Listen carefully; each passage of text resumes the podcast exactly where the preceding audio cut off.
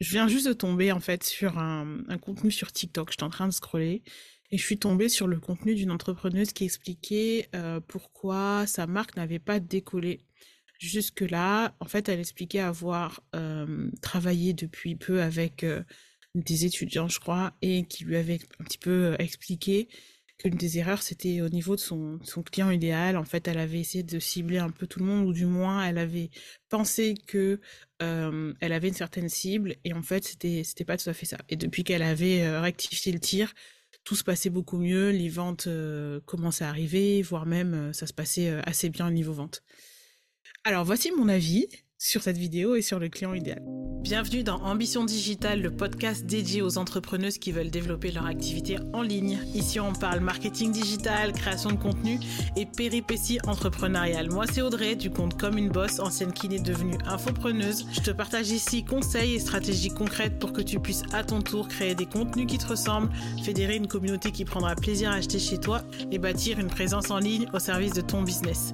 Mon objectif, booster tes résultats et ton ambition digitale avec la touche de good vibe qui fait la différence pour ne rien lâcher. Si tout ça te parle, tu es ici chez toi.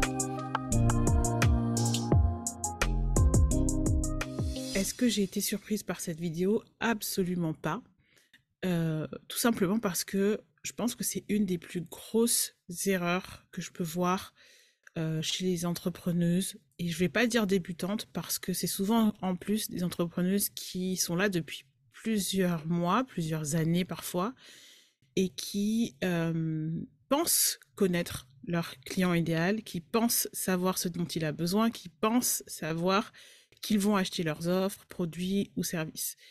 Mon avis, c'est que penser connaître son client idéal alors que non, c'est probablement une des pires erreurs qu'on puisse faire euh, et c'est probablement une des erreurs qui nous fait perdre le plus de temps et le plus d'argent en business. Et ce qui est marrant, c'est que c'est souvent euh, des entrepreneurs qui se pensent avancer et qui du coup zappent les basiques, alors que clairement dans 80% des cas, que ce soit en audit, que ce soit en début de coaching, quand une personne me dit j'arrive pas à convertir mes abonnés en clients et qu'on creuse ensemble, la, la racine de tout ça, c'est le client idéal. Et c'est souvent euh, des personnes qui pensent maîtriser à tort.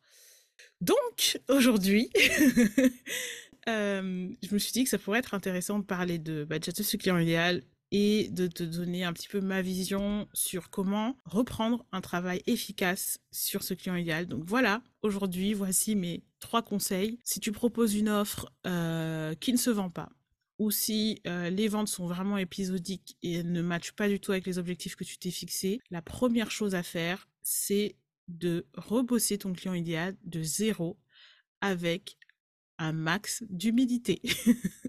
Donc, quand je dis avec un max d'humilité, c'est-à-dire pas le bosser en levant les yeux au ciel, pas le bosser en pensant savoir, c'est vraiment le bosser comme si tu l'avais, tu découvrais en fait ce qu'était un client idéal et tu reprends tout de zéro. Pour moi, c'est vraiment la base. Vraiment, c'est mon grand 1. Et je te dirais même qu'à chaque fois que tu crées une offre, fais cette démarche. Moi, c'est ce que je fais à chaque fois que je crée une offre. Je repars de zéro. Parce que plus tu supputes des réponses, et plus tu as de chances de, euh, de laisser en fait des petites erreurs s'immiscer dans le process. La deuxième chose, c'est de te poser au moins ces trois questions. La première question, c'est quelle est sa problématique principale?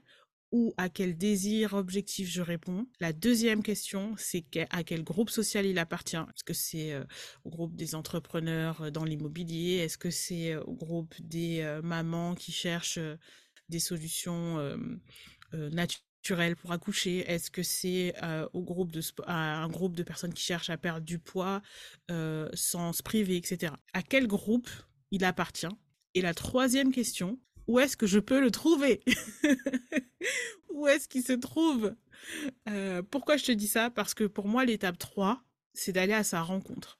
L'étape 3, c'est d'utiliser les trois là, questions que tu t'es posées juste avant, de faire ce mix et de te dire où est-ce que je le trouve? Si jamais, euh, si tu n'as jamais échangé plus de 10 minutes, et pour moi c'est vraiment le strict minimum, en direct live avec ta cible, ça veut dire que tu es en mode Spielberg. Tu es en mode j'invente, j'imagine, je fantasme ce qui est dans la tête de mon client. Mais en fait, à ce moment-là, rien ne te prouve que c'est vrai, rien ne te prouve que, en fait, t'es pas dans la fantaisie.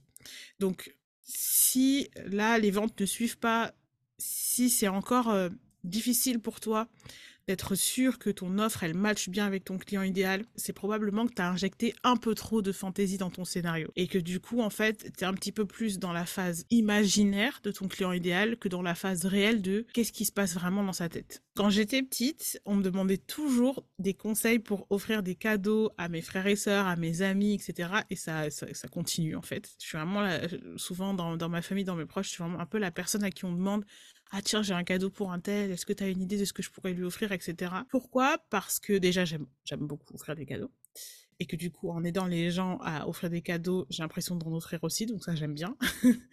Mais en fait c'est aussi parce que euh, quand je discute avec une personne, j'écoute vraiment et je retiens ce qu'elle aime. Je retiens ce qu'elle aime, je retiens ce qui lui a fait vibrer, je retiens aussi ce qu'elle déteste.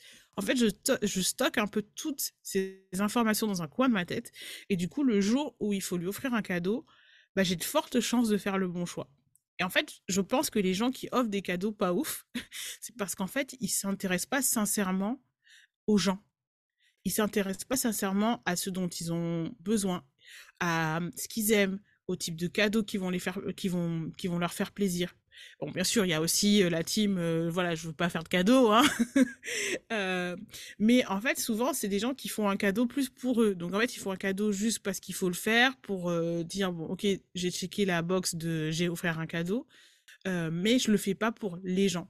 par exemple, quand tu offres des chaussettes à quelqu'un parce que tu penses qu'il va en avoir besoin, alors qu'il t'en a jamais demandé, et qu'il en a peut-être pas besoin, et qu'il en a peut-être pas envie, en fait, tu es en train de t'offrir un cadeau à toi-même, mais t'es pas en train d'offrir un cadeau à quelqu'un.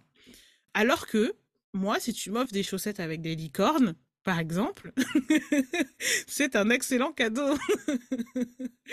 Parce que je suis très frileuse et que j'adore les licornes. Donc euh, voilà. Enfin, pour moi, euh, construire une offre, c'est vraiment aussi ça. C'est se connecter sincèrement à ce dont ton client idéal il a besoin, ce qu'il désire vraiment et lui proposer tout ça dans un bel emballage. Et ça, c'est le job de ton marketing et de ton branding.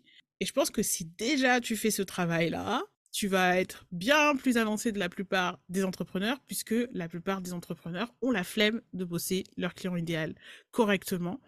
Et du coup, ils enchaînent tout un tas d'actions qui dépendent du client idéal sur une hypothèse qui souvent de base est fausse. Pense à cet épisode à chaque fois que tu te mets en mode Spielberg au lieu de chercher des réponses concrètes. Si ce sujet te plaît et que tu aimerais un autre épisode pour savoir en détail les endroits, euh, les conseils pour mieux comprendre et connaître ta cible, n'hésite pas à m'envoyer un petit message sur Instagram et à laisser un avis ici euh, sur Apple Podcast ou sur Spotify. Ça me fait toujours plaisir de les lire. De mon côté, je te remercie pour ton écoute et je te dis à très vite pour un nouvel épisode d'Ambition Digitale.